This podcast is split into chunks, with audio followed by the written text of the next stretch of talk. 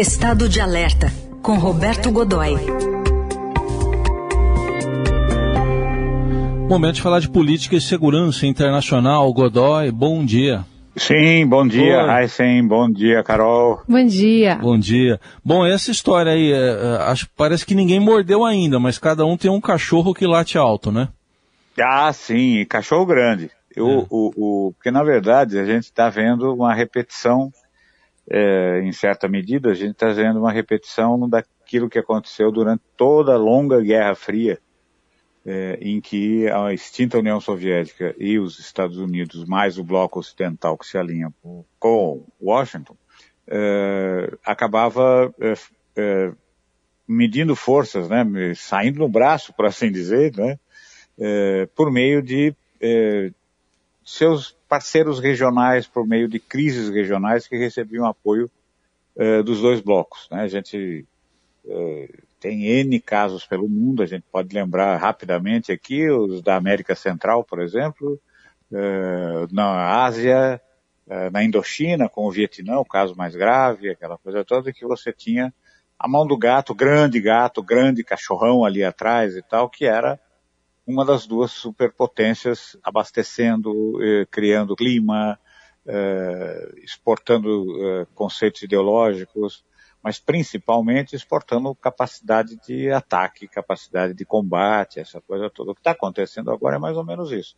Você tem a Venezuela apoiada fortemente pela Rússia e pela China, e a Colômbia ali na, na, zona de tensão, apoiado claramente já há muitos anos pelos Estados Unidos, desde a época do Plano Colômbia, em que começou ainda é, quando o presidente era o Clinton, né?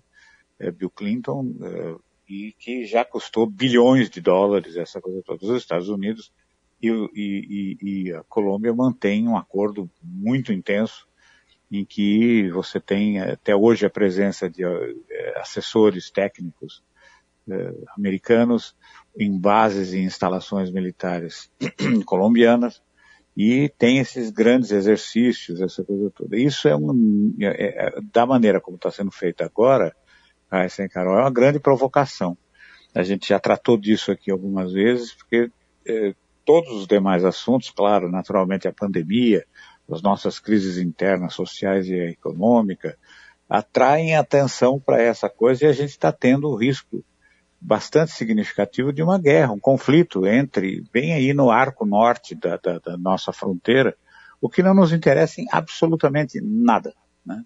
Você vê, é, eu, recebi, eu recebi algumas, algumas mensagens, várias delas de nossos ouvintes, perguntando claramente isso. É, vai ter guerra entre a Colômbia e a Venezuela? A resposta é, é nesse momento é sim. Em algum momento, não é agora, mas em algum momento mais adiante, sim, o, que se cria são as condições, o que está sendo criado agora, são as condições para que haja esse confronto, né?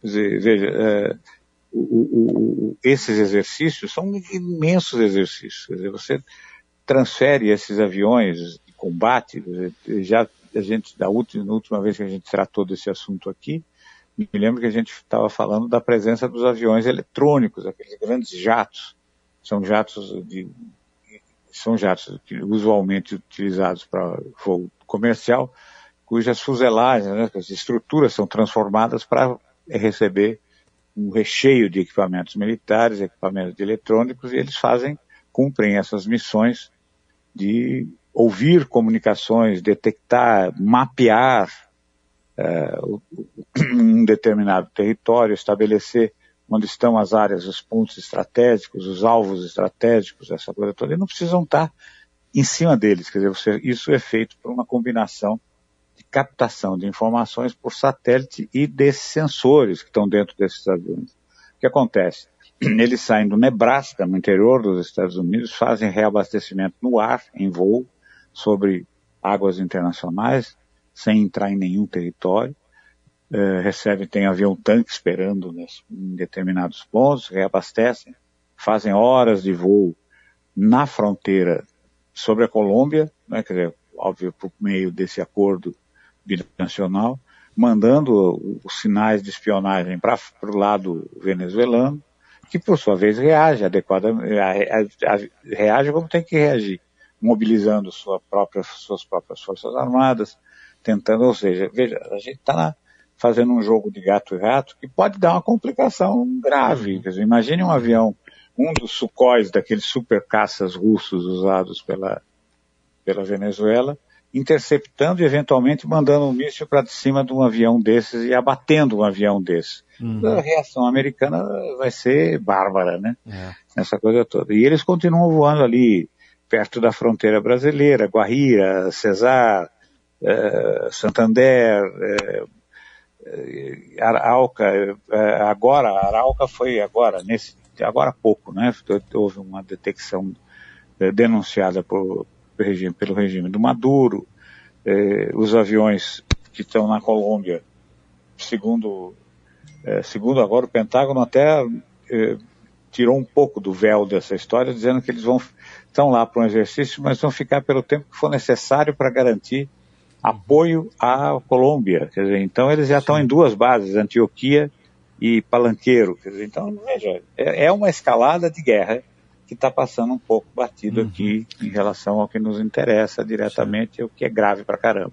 E como é que está se movimentando o Juan Guaidó em relação a isso? Essa, eh, alguma posição dele mais frontal? Ele está fortalecido também? Ele foi se autoproclamado Cara, né, ele não Ele não se manifestou ainda hum. a respeito, quer dizer, disse é, é, num tom que eu, é, quer ver, de qualquer forma, aí entra aquela coisa muito que é um, um ponto ambíguo, né? Quer dizer, hum. Você defende como é que ele pode sair apoiando uma intervenção americana no próprio território. Né? Hum. Quer dizer, eu me lembro que é, a gente tem esse conceito meio que internacionalmente, meio que um conceito meio universal, né?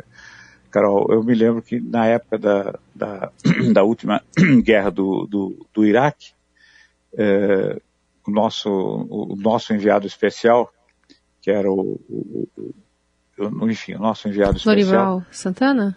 Lorival Santana, Lorival Santana, uh, fez uma ótima reportagem né, lá, onde ele ouvia um sujeito que tinha todos os motivos do mundo para ter um ódio mortal do, do Saddam Hussein.